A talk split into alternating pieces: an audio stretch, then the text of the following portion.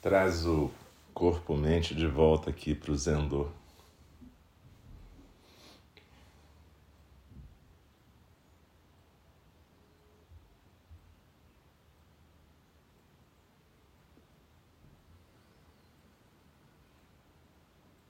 Olha para esse sexim como uma prática contínua, apesar da gente ter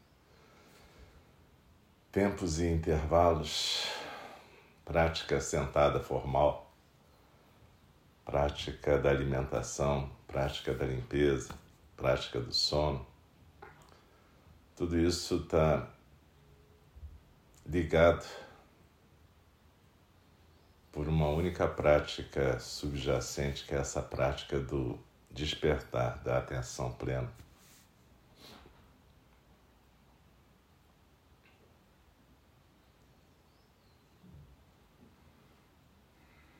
Então, quando a gente propõe, por exemplo, o nobre silêncio, não é só para fazer uma coisa ritualizada, mas para ajudar a gente a manter essa prática contínua a não quebrar essa prática contínua. Por isso também que a gente prefere fazer no meio da natureza, onde o ambiente naturalmente já nos induz a isso. As árvores, os pássaros, as nuvens, a gente praticou dentro das nuvens a maior parte do tempo. Tudo isso está ensinando o Dharma continuamente. Dogen Zenji, naquele sutra das montanhas e das águas, ele fala sobre isso. A grama, as pedras, as telhas, os muros, tudo isso está ensinando o Dharma todo o tempo. Basta a gente realmente prestar atenção. Então, é claro que não é fácil a gente reservar alguns dias nas nossas agendas tão enroladas para estarmos juntos praticando. É difícil nesse mundo cheio de compromissos e agendas a gente realmente conseguir separar um tempo para a prática formal.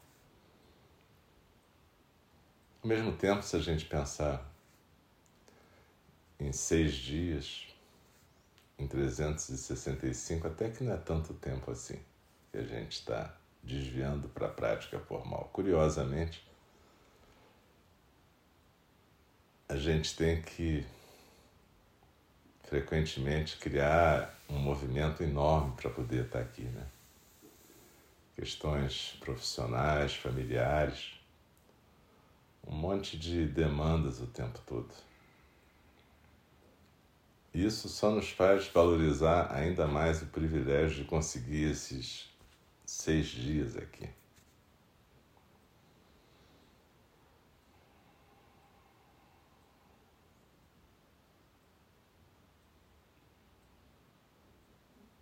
Hoje é o penúltimo dia de prática e a gente vai ter um tempo na madrugada para praticar em conjunto.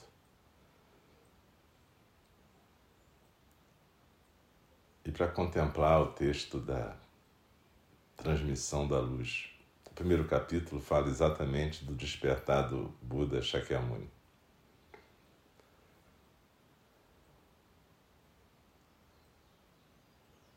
Mas como a gente recitou hoje de manhã aquele verso A Vida do Tathagata do Sutra do Lótus, cada uma de nós, cada um de nós é uma Buda, é um Buda. A questão é parar de atrapalhar a manifestação de Buda, Dharma e Sangha que cada um de nós, cada um de nós canaliza. Então procura viver cada oportunidade de sentar aqui como uma oportunidade de refinamento da prática. Depois a gente vai caminhar pelo mundo, nos nossos encontros e desencontros, carregando o Zendô no nosso centro e tendo a possibilidade de ser uma manifestação bacana do Dharma. E eu não estou falando de, obviamente, vocês sabem disso, de ser missionários ou pregadores do Dharma. Eu estou falando que nossas vidas podem ser manifestações do Dharma. E através das nossas vidas a gente pode compartilhar muito mais o Dharma do que através das nossas falas.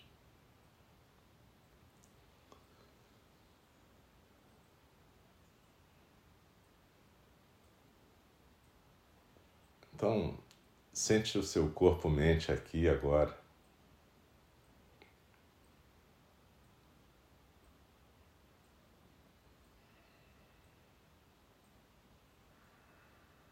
Procura sentir se existe algum desequilíbrio, se algum ombro seu está mais para baixo que o outro, se você está torto ou torta.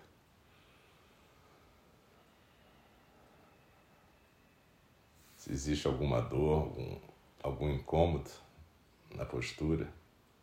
Se for necessário, pode se mexer um pouquinho para ajustar. Deixa os olhos entreabertos e procura ter aquele olhar solto, suave, sem fixar nada. Deixa os olhos descansarem nas órbitas. Mas não fechados agora, simplesmente piscando naturalmente.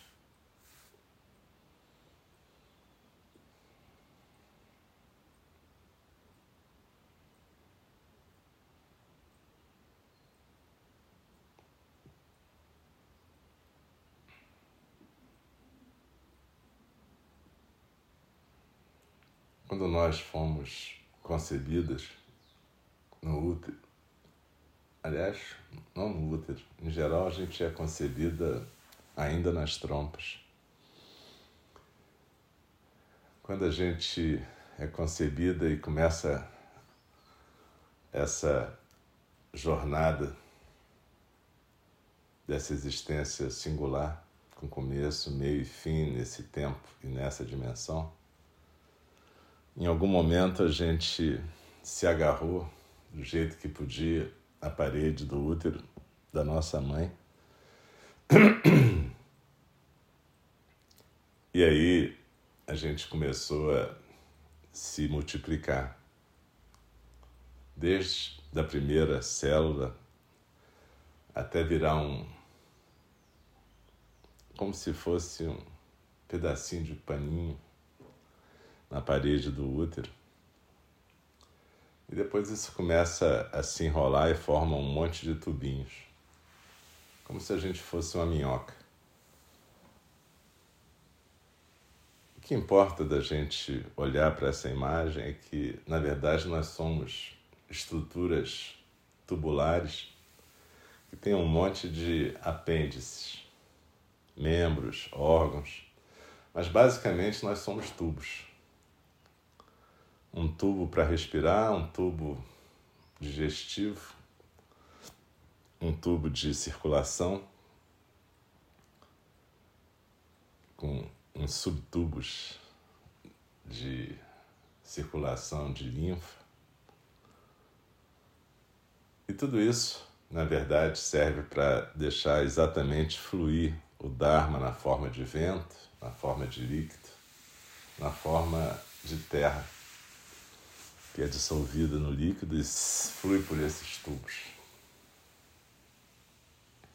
Isso tudo alimenta o fogo, a fornalha que tem em cada célula nossa. E assim a gente, numa troca constante com o espaço, a gente vai manifestando uma forma sempre em mutação. Mas basicamente nós somos feitos para sermos canais, tubos. E toda essa estrutura em volta, músculos, ossos, órgãos, está aí só para sustentar esse movimento nos tubos, que significa a vida. Quando a gente se apega demais ao funcionamento desses órgãos e dessa existência singular, a gente diz que a gente está muito apegado ao nosso ego. E o ego é um nome ônibus que serve para tudo isso. Corpo, mente, singular. Não é aquele ego da psicanálise, na verdade, inclui o ego da psicanálise, mas inclui todas as instâncias também. Quando a gente fala eu no Dharma, então, quando a gente fica apegado a esse eu, é só um desvio de olhar. A gente fica tão maravilhado com a nossa existência singular que realmente é um milagre, é um dom, é um dom do Dharma, um dom do mistério, que a gente se apaixona por isso e a gente quer manter isso a qualquer custo. Nossas posses, nossos sentimentos, nossas histórias. E a gente não percebe que a gente. Isso tudo é uma infraestrutura para manter o Dharma fluindo nesse plano, nessa dimensão. E a gente poder realizar nossos votos de Bodhisattva, que na verdade são os votos do Dharma nessa dimensão. Poder trabalhar junto com todos os seres sencientes para que a maravilha dessa dimensão floresça. Por que, que isso acontece? Não sei. Nem é para saber, isso não é uma questão. O fato é que existe a manifestação desse mistério e a gente é parte disso.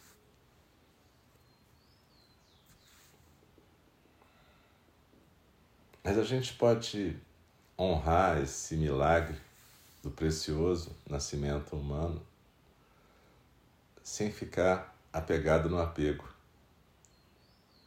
A gente pode honrar as histórias, os traumas, as dores, as alegrias, sem tornar isso o objetivo da vida. Essas são as circunstâncias de estar vivo, de estar vivo.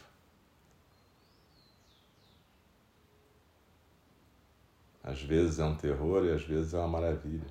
Mas seja como for, isso tudo é a logística da manifestação do Dharma. Então, quando a gente celebra o despertar do Buda, a gente está celebrando que uma de nós conseguiu acordar. É claro, mais de nós já fizeram isso e foram desde fundadores de religiões até pessoas que nunca ficaram registradas na história. Povos nativos inteiros despertaram e a gente sequer tem registro disso porque não tinha história escrita dessas pessoas.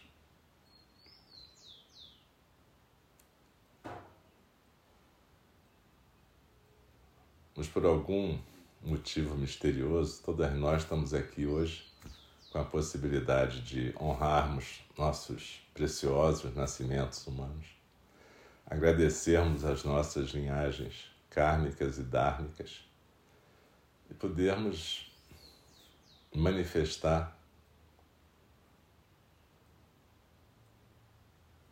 nossos bodhicitas, nossos corações compassivos e inteligentes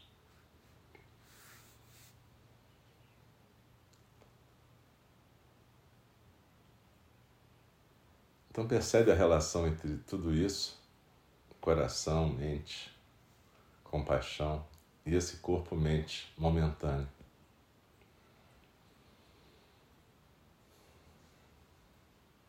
Então, quando a gente está aqui treinando formalmente, a gente está criando condições para que a gente possa andar por aí nos nossos encontros e desencontros e sermos realmente manifestações do Dharma.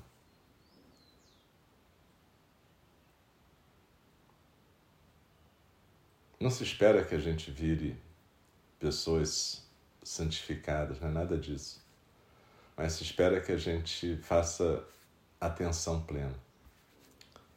Que a gente possa perceber quando é que a gente não está honrando nossos votos de bodhisattvas quando a gente está preferindo se distrair, tudo bem.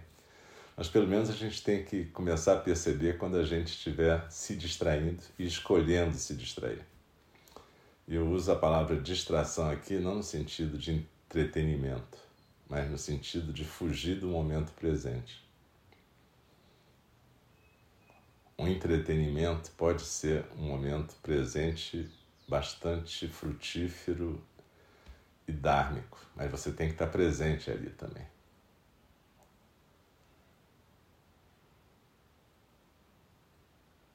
Então, o que eu estou falando é dessa fuga, dessa fuga constante.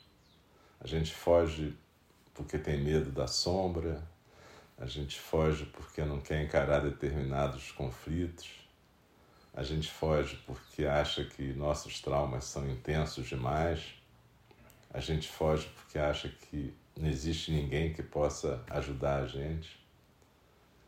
Tem mil motivos para fugir. Mas a gente tem um coração que pode salvar a gente. Então procura deslizar na inspiração, usar o que você sabe da prática. Mantém e vai cultivando essa intimidade com a presença, presença plena.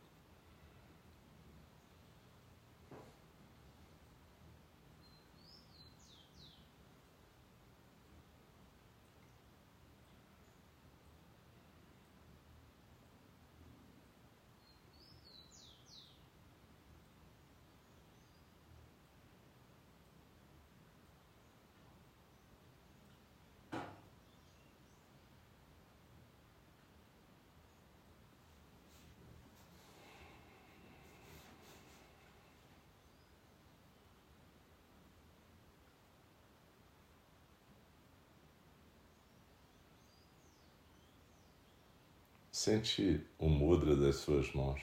Como é que está a pressão de um polegar no outro? Está leve? Está tenso? Como é que estão os braços, os ombros?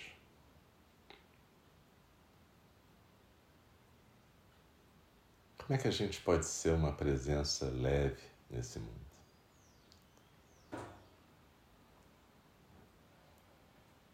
Isso começa a gente sendo uma presença leve neste mundo que a gente é.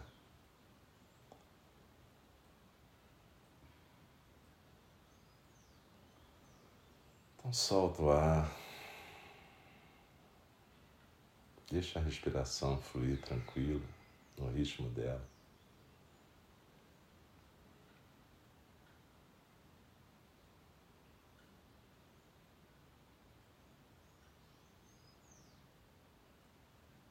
A gente treinou aqui chamata, vipassana. E zazen não se treina, zazen a gente deixa acontecer. Zazen é aquele momento em que a existência se reconecta com essa fonte.